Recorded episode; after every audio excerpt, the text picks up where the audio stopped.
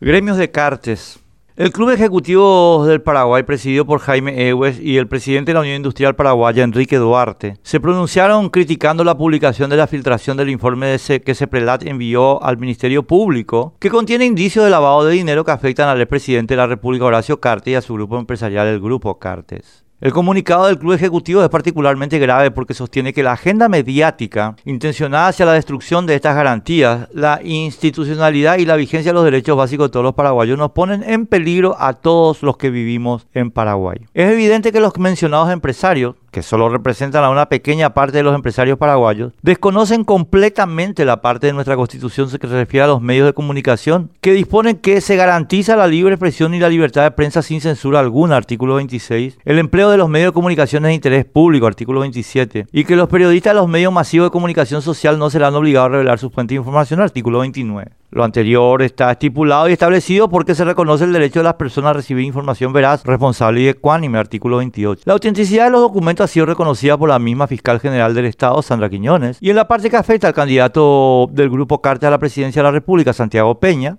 por el abogado del Grupo Carte para su caso, Ricardo Preda. Luego, es información veraz, responsable y ecuánime. Ecuanimidad, igualdad y constancia de ánimo, imparcialidad de juicio. Los medios que estamos publicando las filtraciones, estamos entrevistando así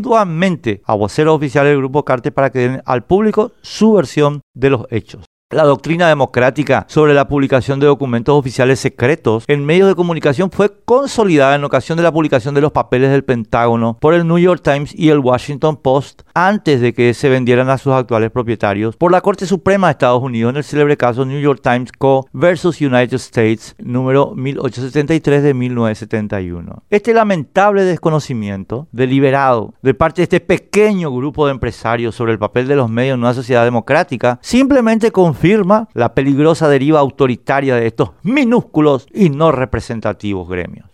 En vez de levantar la voz contra el peligro que el lavado de dinero supone para la libre competencia y la igualdad de oportunidades, el Club Ejecutivo y la Unión Industrial hacen causa común con el grupo Cartes que, con el dinero mencionado en el informe filtrado, está dejando fuera de mercado a numerosos empresarios auténticos.